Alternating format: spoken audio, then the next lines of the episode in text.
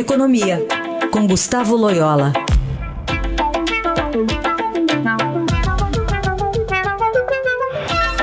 Oi, Loyola, bom dia. Bom dia. Bom, hoje tem visita do secretário de Comércio americano, Will Ross, né, ao Brasil. Nessa semana ele deve acelerar essas conversas aí sobre o incremento no comércio entre os dois países, mas hoje ele encontra com o presidente Bolsonaro e pela equipe econômica, né, recebido também pela equipe econômica. Ontem já deu sinais de que é, pode ser ruim para o país ou algum acordo entre o Mercosul e a União Europeia. Que sinais ele está dando sobre esse livre comércio aí, uma possibilidade de livre comércio com os Estados Unidos? É, eu acho que, evidentemente, aí tem toda uma, uma disputa geopolítica. É, enfim, os americanos têm uma, uma posição bastante crítica em relação à União Europeia. É, e, e todo esse contencioso aí também em relação à China e tal. É, eu acho que, enfim, eu acho que isso faz parte do jogo diplomático, é, mas é, o acordo com a União Europeia é um acordo muito positivo para o Mercosul, né? E precisa levar em consideração também que qualquer negociação com os Estados Unidos mais profunda tem que passar necessariamente pelo, Mercosul. Né? O Brasil tem aí esse compromisso com os seus parceiros de bloco. Então, qualquer acordo com os Estados Unidos tem que ser um acordo com o Mercosul, né? E uhum. não é, exatamente com o Brasil, né?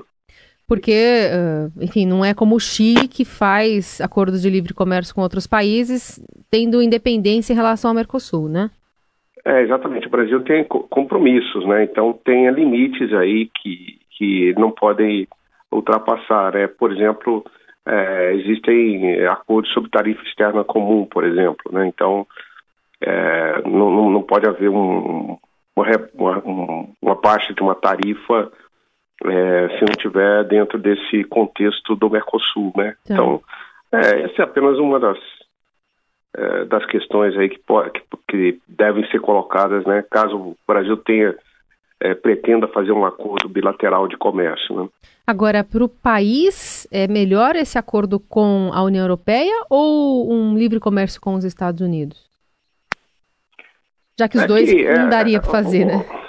É só que essa questão de é, livre, o livre comércio sempre é, é, preferível a qualquer outra coisa, mas o mundo real é diferente, né? Os, é, o Trump não, não, não, é exatamente um, um presidente que tenha dado sinais que é, que goste de, de livre de comércio, que apoia o livre comércio. Veja bem, aí é o tipo de negociação que ele está levando é, com a China. Ele mesmo, né? Impôs tarifas às importações americanas de aço brasileiro, né? Então, assim, é, tem muita retórica né, nessa questão do livre comércio. É, por exemplo, ele é francamente contrário ao OMC, né? Os americanos têm sabotado sistematicamente a Organização Mundial do Comércio, uhum. é, não indica representantes, etc. Então, quer dizer, que livre comércio é esse, né? Então, o, o livre comércio ele tem que ser multilateral, ele não pode ser é só um, uma coisa retórica e, e, e, restrita a dois países. Né? Hum. Bom, e aí nesse mesmo contexto a gente tem essas boas relações aí do presidente Trump com o presidente dos, do, do, Brasil, né, levando em conta Eduardo Bolsonaro como um possível embaixador do Brasil lá em Washington.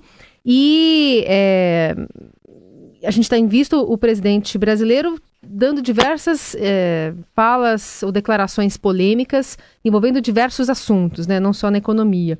Está falando agora sobre a questão do, do trabalho análogo né, à escravidão, de olho também numa parcela dos ruralistas que são é, uma base de apoio importante aqui no Brasil.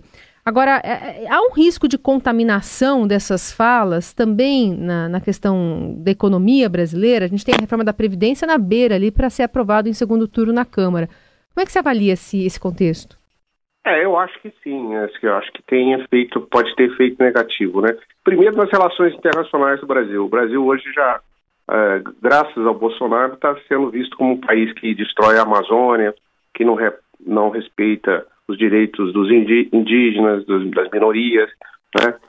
É, agora com essa questão aí do trabalho, daqui a pouco vai ser visto como um país aí que é, escraviza o seu, trata mal os seus trabalhadores, enfim, é um é um desastre em termos de relações públicas.